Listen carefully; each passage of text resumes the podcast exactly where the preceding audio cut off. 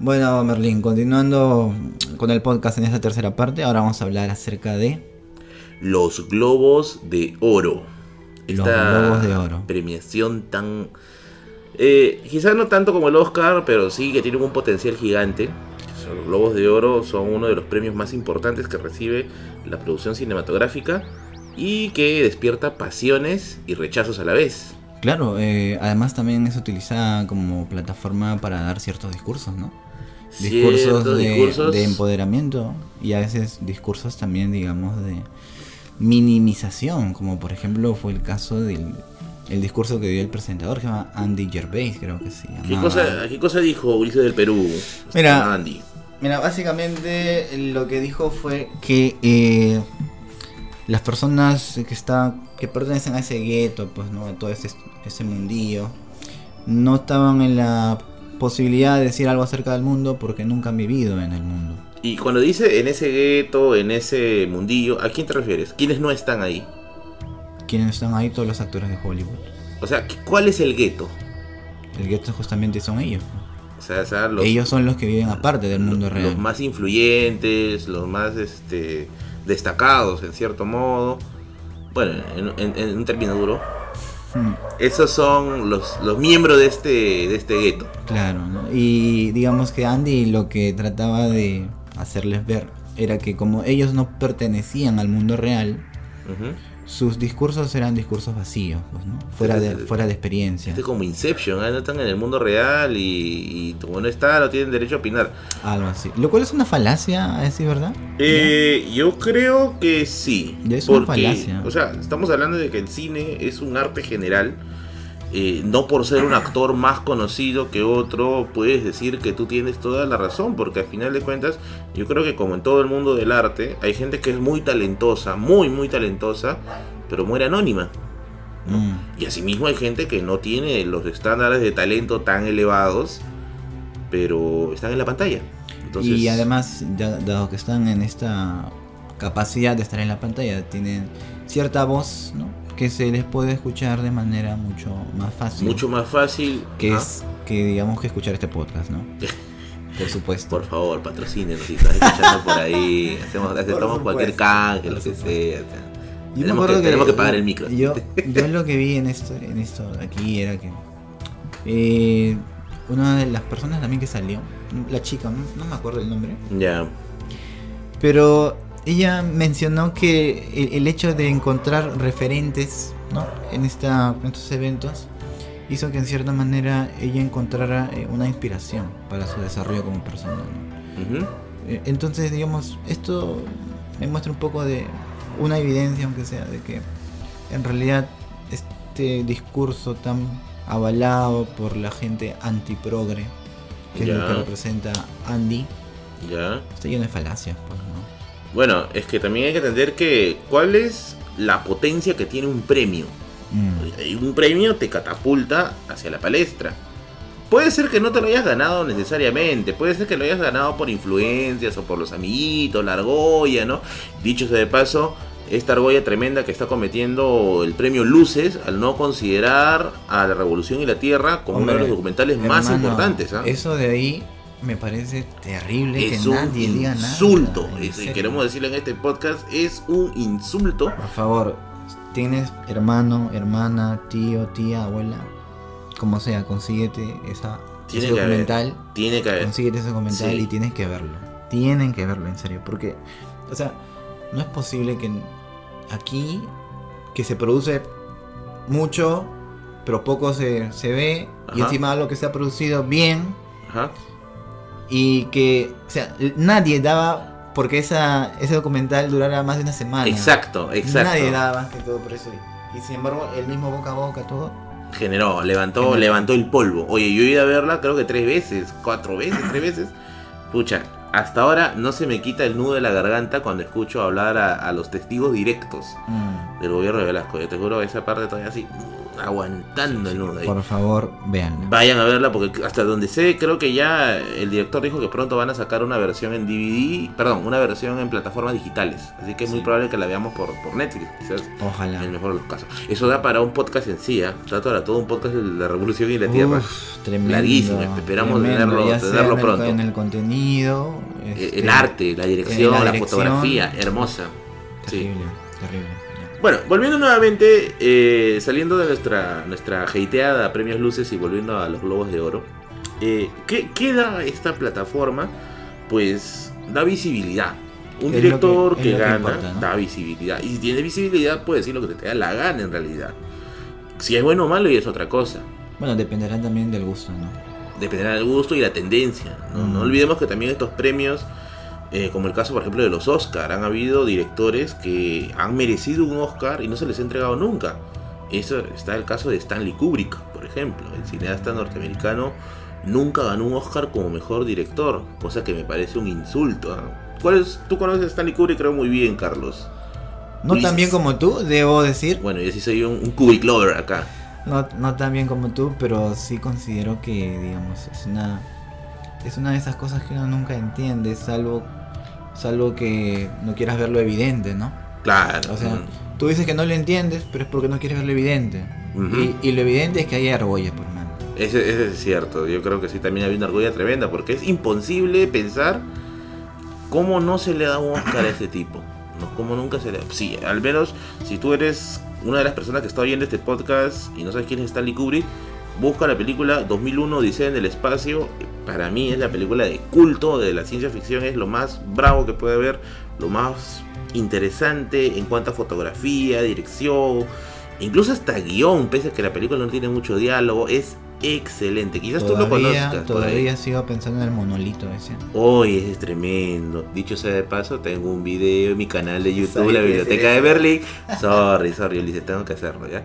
Suscríbete a la Biblioteca de Berlín. Tengo un video en la cual explico cinco razones para leer Odisea en el espacio, porque también es una novela que tiene cuatro partes. Así que por favor, date un salto, suscríbete y volvemos al podcast antes de que Segundo- Ulises me apague el micro. Segundo cherry. Segundo cherry, ya. Eh, bueno, pero me ibas a comentar algo acerca de Joker, creo. Ah, de hecho que sí, uno de los grandes, grandes ganadores de esta nueva entrega de los Globos de Oro ha sido Joaquín Phoenix, más recordado por todos como el Joker, el Bromas, el Jajas. Entonces, eh, yo creo que ha sido un justo premio, un justo premio.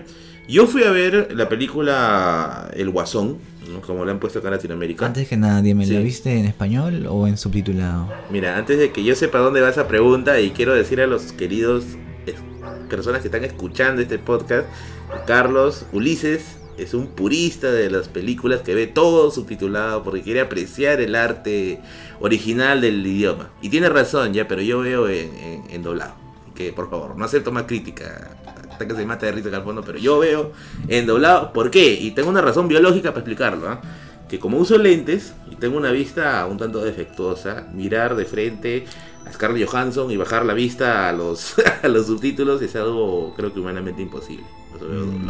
Pero bueno, volviendo nuevamente al tema, eh, el Guasón, Joaquín Phoenix. No voy a también pecar de decir que no, yo Joaquín Phoenix lo he visto mejor en otras películas. Es la primera vez que lo veo actuar. Quiero sincerarme, no soy tampoco un cinéfilo así, wow, consolidado. Soy un, un profano recién. Tiene otra película que se llama Hair, que también es muy buena. Bueno, tendría que verla, tendría que verla. Pero Sí. lo poco que se ha podido ver de Joaquín Phoenix en esta película de El Guasón es increíble. Yo te juro que yo fui todo fanboy del Guasón de Heath Ledger diciendo, "Mm, no, esto no me va a convencer. Un anarquista, ¿no? Un anarquista, es un hombre que quiere ver arder el mundo, no tiene Mm. mayores objetivos más que desatar el caos, ¿no? Muy diferente del Joker de este de del primero, ¿cómo se llama? De Jack Nicholson, creo, ¿no? Sí, es el primer Joker de Jack Nicholson. Te que soy era sincero, yo poco- nunca, nunca he visto esa película. ¿Es buena? Te soy sincero, no me mires así, hermano. No, yo me quito los audífonos y me largo. No, es que dejo yo grabando no, solo. y yo no he visto lo de Nicholson. Oye, la de Nicholson es muy buena. Me gusta bastante. Yo lo vi así. Bueno, yo lo recuerdo muy bien porque en el canal 5 paraban dándolo a cada rato, ¿ya? ah, sí. Y el, el Joker del Jack, el Jack Nicholson, perdón, el Joker de Jack Nicholson era cruel. O sea, su esencia era la crueldad. No es como el Joker de Heath Ledger, que su esencia es el caos. Si en el camino te perjudica, bueno, pues es el caos, ¿no? Pero el Joker de Jack Nicholson era cruel, era, daba miedo, o sea, daba miedo en sí mismo. Luego está el de Heath Ledger, que ya todo el mundo conoce, que es el anarquista. Luego está el de Jared Leto, que, solo sirve para cantar From Yesterday y ahí quedó, de, de 30 Seconds to Mars, y ahí Jared Leto, por favor, retírate. Pero el Joker de Jared Leto es hedonista. Es un Joker que le gusta los lujos, los placeres. Parece un videoclip de reggaetón de dos horas su, su, su, su aparición ahí. No lo, no lo podías haber definido mejor. Serio, serio, serio, lleno de oro, así pistolas, balaceras, ¿no?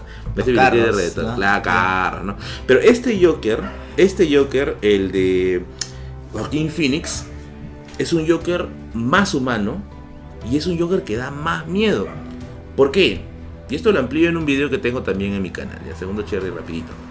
Eh, porque este Joker no es un Joker que ha sido, ¿cómo se le puede decir? Quizás este herido por un superhéroe o dañado por un superhéroe. Es un Joker que ha sido dañado por la sociedad. Una sociedad tan o igual a la nuestra. Excluyente, eh, que te mira hacia abajo como si fueras una limaña cuando pides tus derechos. Una sociedad cruel que en la cual la dictadura de la billetera lo es todo. Entonces es un Joker mucho más cercano a nosotros porque literalmente este Joker pudo haber sido cualquiera. Y bueno, más allá de la... cualquier persona en realidad, ¿no? más allá de la, de la reflexión teórica que pueda haber sobre este nuevo Joker, está la actuación magistral de Joaquín Phoenix. Yo hasta ahora de verdad no me quito de la cabeza su risa. Mm. Mira, tú lo has escuchado en, en la versión doblada, la Inglés. risa pura. Yo lo escuché en inglés. Perdón, claro, la versión subtitulada. Ya, si yo no me escuchando la versión doblada, su risa me perturbaba. Yo supongo que en la de inglés te has hecho la picha ahí en el cine, ¿no? No, nada, o sea, de hecho. eh, Era incómoda, al menos incómoda. A mí, te soy sincero, no me parecía incómoda. No, estás mal, Ulises. ¿ah? ¿Por qué? A mí lo que me parecía era sencillamente parte de la construcción del personaje. ¿no? Pero esa risa no te generaba algo de, de terror o no sé. Me- A- a mí me incomodaba generaba, A bastante. mí me generaba compasión, así verdad. Ah, bueno, también despertaba, yo sí tengo que A mí me decir. generaba compasión. Este, puesto que desde el mismo, digamos, de- desde la aparición del personaje y el desarrollo se notaba que tenía una vida triste, ¿no? Bueno, la esencia de Joker es la marginalidad. No tenía una vida triste, ¿no? llena de conflictos ¿no? externos e internos. ¿no? Y sobre todo lo que graficaba bastante es, es- era esta, eh, digamos, este no querer ver hacia él y a los que son como él, que en realidad puede ser cualquiera. ¿no? Exacto, exacto. Sobre todo en la, en la escena donde está con la asistente social, creo Ah, esa es, esa es- esa es una escena que se puede haber grabado tranquilamente acá en el seguro de, de Sí, Lima. Esa es tranquilamente, que era. Es igualito. O sea, te pones a, a pensar. ¿No? La asistente dice, no, piensa positivo, no, piensa, no, tú puedes, pues que El, el universo conspira a tu favor, ¿no? De, de ya, tipo Deepak Chopra. ya, y ¿no? todo ese merchandising, pues, ¿no? y él dice, todo lo que tengo son pensamientos negativos. ¿Qué más quieres?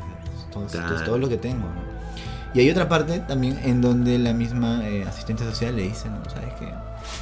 Eh, el Estado, tanto tú como yo, no le importamos ¿no? tres comidas. Y ya está. Este era un Joker recontra, recontra sazonado que salió de, de ahí, de Juntos por el Perú, ¿no? Así, recontra antisistema, ¿no? Obviamente tiene todos los condicionantes para que una persona así eh, mire hacia cómo la sociedad lo está oprimiendo. Ujú, ujú. ¿no? Y, en eso creo que coincidimos, Ulises. Joaquín Phoenix se merecía el premio. Ah, te soy sincero, yo tendría que ver las otras películas. Bueno, ¿Ya? Las otras películas. ya bueno, na- un, justo medio, está bien, está bien. Yo tendría que ver las otras películas.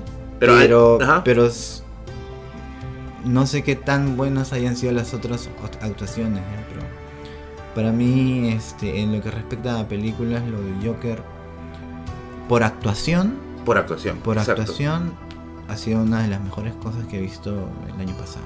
Muy buena, eso sí. Bueno, Sí. se le dio también el, el Globo de Oro por actor, por, por una actuación destacada como actor. Entonces, yo creo que está bien merecido. Al menos, Sí. desde mi perspectiva, está bien merecido. Pero definitivamente de que no estamos de acuerdo. Acá llegó la hora en que el señor Ulises Dioses, Ulises, perdón, Lima, me diga por qué Rami Malek de Mr. Robot es mejor que Rami Malek de Bohemian Rhapsody. Y me lo vas a sustentar aquí mismo, por favor. Mira, no voy a entrar en esas dicotomías, ¿ya?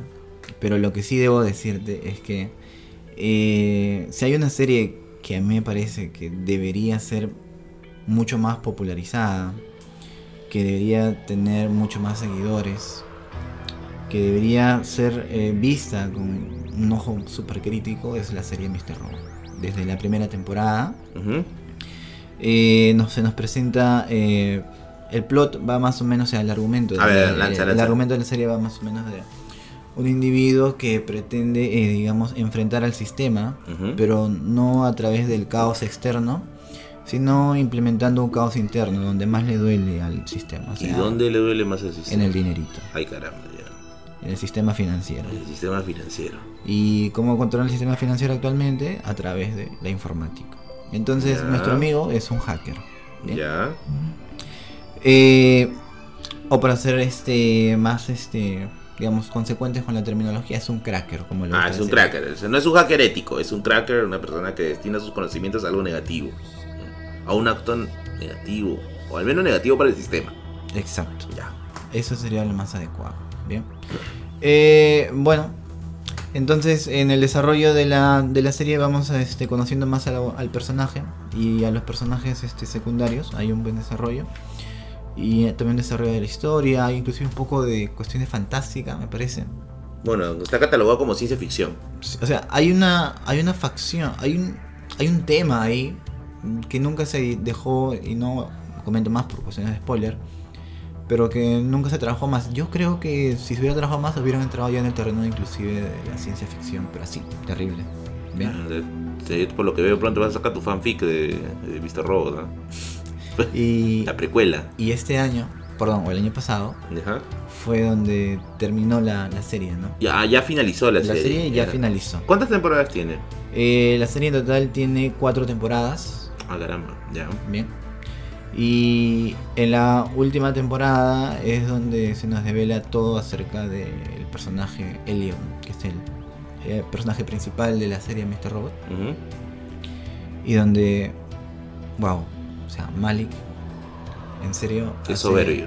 hace, digamos, en se- hay un capítulo, no, no, no quiero spoilearlo ya, pero Ya se spoileó la mitad de la serie. Ya, ya. hay un capítulo donde Malik Ajá. este, Elliot eh, pues, prácticamente no va a hablar nada en todo el capítulo. Y sin embargo, tú puedes entender cada palabra que pareciera estar transmitiendo.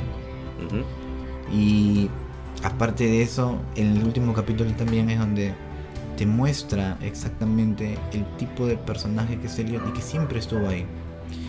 Y bueno, Mr. Robot eh, en general es una, es una de esas series que eh, deberían haber, o sea, por una parte yo digo, debería haber sido mayor vista por el público, pero por otro lado también digo, pero si hubiera sido más vista por el público, la verdad, no sé si lo hubieran trivializado, ¿no? Ah, caramba. Estás en una, en una disyuntiva ahí.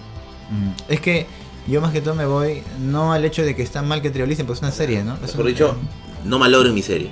Es más que todo el hecho de que tú sabes cómo funcionan las cadenas, ¿no? Claro, claro. de hecho, el- Mientras el- si, si una cadena ve que una serie tiene, este, digamos, una buena pegada, ¿Qué es lo que le hicieron a Juego de Tronos? va a hacer que como, que como sea, pues produzca más y más y más y más. Y entonces, bueno, que Juego de Tronos también se tuvo que ver con el tema de que no había libros y que Ah, también bueno. los autores ya es una, Como Star Wars por último. una tristeza de, de serie Juego de Tronos como cerró. Y Star Wars, bueno, no opino porque no soy un gran fan de la franquicia, aunque sí lo he No, visto. A mí no me gusta Star Wars. eh. Aunque sí lo he visto, pero eh, lo entiendo más ahora que veo videos de YouTube de Star Wars que con las películas, soy sincero. Te lo resumo bravazo. bueno, bueno. ya. Rami Malek, Rami Malek en Bohemian Rhapsody. ¿Qué tiene ahí? Me pareció genial. Pero eso, eso ya ha pasado por mano. Ahora estamos hablando de Mr. Robot. Pero no, pues yo quiero hacer la, el, el hincapié ahí nuevamente de que. Mira, la- inclusive quieres que te diga para mí el Oscar que le dieron a Malik por, no, por- no lo digas, no lo digas, por favor. por la película, Ya. para mí O sea, yo lo he visto y no es que me haya dejado, wow. Pero ¿por qué? O sea, la, la caracterización O sea- de Freddie Mercury fue soberbia. Estuvo bien, pero no. Es más, si te das Nunca- cuenta, ahorita estás en un altar a Freddie Mercury acá en la, en la grabación. Mira, acá está tenemos a Freddie acá en la mesa. No, sí, aquí está el bohemio de Freddy, pero el tema es que la actuación de Rami que este, en la película a mí nunca me pareció descollante, ¿no? Me, parece- me- me Mm. pareció buena. Pero no lo suficiente como para un Oscar a mejor actor. Porque no creo que el mejor actor, ¿no? Se lo llevó el mejor actor. Y ya, y punto. Ahora dicen que va a haber una parte 2 ¿no? ¿De? de Bohemian Rhapsody. Dice que ahora va a estar concentrado en el concierto de Wembley Stadi- Stadium, creo. Que fue uno de sus últimos conciertos. Claro, fue el último concierto que hicieron. Que este. No entiendo, este. ¿No habían ya finalizado la, la película? No, la película cierra con el Live Aid. Ajá, cuando Ya. ya. ya. Ya, pero lo que estaba leyendo en algunas páginas de Cuineros era que se iba a abrir una segunda, una secuela de Bohemian Rhapsody, pero esta vez ya centrándose en el siguiente concierto, que es el Wembley Stadium. Entonces decían que ya se iba a abrir una nueva, una nueva película en torno a esa, a esa, esa performance, ¿no? Entonces, y Rami Malek obviamente iba a interpretar nuevamente a Freddie Mercury. Entonces, Mm. quizás, quizás por ahí encontramos a un Freddy más pulido, un Freddy más este más propio, porque en eso, sí puede encajar contigo, ¿ya? Eh, a Rami Malek le faltó un poco más para captar esa personalidad de Freddy que era magnética en el escenario, porque yo sí, Freddy era magnético en el escenario, ¿no? Pero no me parece que salió mal. Que se merecía un Oscar, eso yo creo que es debatible. Puede ser sometido a debate. Además, eh, hay películas que se han llevado al Oscar sin merecerla. Esta, yo me acuerdo hace unos años cuando ganó esta película de Guillermo del Toro, La forma del agua. Pésima. Bueno, no es mala, No es no mala, es mala, no es pero mala. no se la merecía a mejor película. Imposible, imposible. No es mala. O incluso cuando fue nominada esta película La La Land. Esa, no, no, tampoco. No, ah, bueno, ahora ganó Luz de Luna. No sé si la has llegado a ver la historia de- del amor de, de una pareja afrodescendiente homosexual. Muy buena Es otro- película. Otro de las cosas que tampoco mucho se hablan, ¿no? Ah. hablas, hablas del gay blanco, bacán, pero nunca hablas de los afroamericanos gays. o sea, Y no solo eso, acá mismo hablando de Perú, los cholos gays. los cholos gays, ¿no? Acá, No. por si acaso, antes de que ganó estos racistas, ¿Qué están acá, hablando, acá por estamos hablando De dos cholo personas, cholo. cholo cholo, de cholo cholo, mirando acá con una con una un escenario paupérrimo, pero estamos acá de cholo a cholo a menos de 10 minutos del Santuario de Pachacamac, acá en Villa Salvador. Insisto que es a 5, pero Bueno, ya, pa- yo creo que también es menos de 5. Pero eh, esa es otra de las cosas que no se habla, ¿no? O sea, como... Pero digamos, se visibiliza lo óptimo. se- exacto. Lo óptimo, que justamente es una evidencia más de racismo, ¿no? Se visibiliza lo presentable. Lo presentable. Ajá. O lo que se considera presentable, para ser más correctos, ¿no? Exacto, exacto. Y, y bueno, pero aunque eso es un tema ya que habría que profundizar en otro, En otro podcast. otro podcast, como De varias hecho. cosas que han salido. Y no olvidar también, pues, ¿no? Lo del jabón que hicieron esta semana. Bueno, eso, da, eso, eso, eso era lo que te quería decir hace rato, pero ya. Lo del jabón. de eso- jabón eso fue terrible. brutal, ¿no? Lo peor de todo es que defender, la, defender a Julio Arbizú. o sea, Julio Arbizú tampoco es ningún santo. No, también tiene pues, sus anticuchos ahí Claro, es una izquierda conservadora. Sí, Pero. no, o sea, de hecho, el pata defiende agresores. así te lo digo. Sí, sí, sí, eso sí es cierto. Eh, yo lo odié por dos razones a Bryce. Una por lo que hizo con el jabón y dos por haber tenido que defender a Arbizú por eso. O sea, lo tuve que odiar al cuadrado. Pero eso de hecho queda para otra otra otra sesión de grabación de podcast. eh, el tema del racismo. Cómo, Sí. cómo cada vez eh, se está normalizando más. Y se está convirtiendo en algo muy, muy peligroso para lo que pueda venir más adelante. O sea, para cerrarlo ya, o sea, yo lo que creo ahí es que, eh, digamos, se está visibil- visibilizando más las cuestiones discriminatorias, ¿no? Claro. Y que ya no se deja pasar como si fuera una broma. Y ¿no? claro, están las redes sociales. Claro. Ahora ya, ya puedes quejarte. Yo pienso que en realidad siempre ha habido estas quejas. El problema es que como no había redes, Mm. nadie te o sea, nadie te escuchaba. Claro. Ahora, bueno, un simple tuitazo te puede o bien subir la vida o bien te la puede arruinar. Ay, Entonces, El es, es- Twitter. el Twitter es otra jungla. el Twitter. La jungla del pajarito. ahí. Así que por ahora quedémonos con Bryce cayéndose de la moto. Ojalá, que se ese caigan todos, y que se caigan todos. Busquen ese video de Canal N para que se mate un risa de esa persona. Y su, explica- su justificación es más brava todavía. Muy bien, entonces Bien. acá cerramos este tercer bloque y último bloque de Los Desilustrados. Los esperamos la siguiente semana con una nueva sesión de grabación Así para es. este podcast. Con Merlín y Ulises y Lima. gran Ulises Lima del Perú. Nos vemos hasta la siguiente.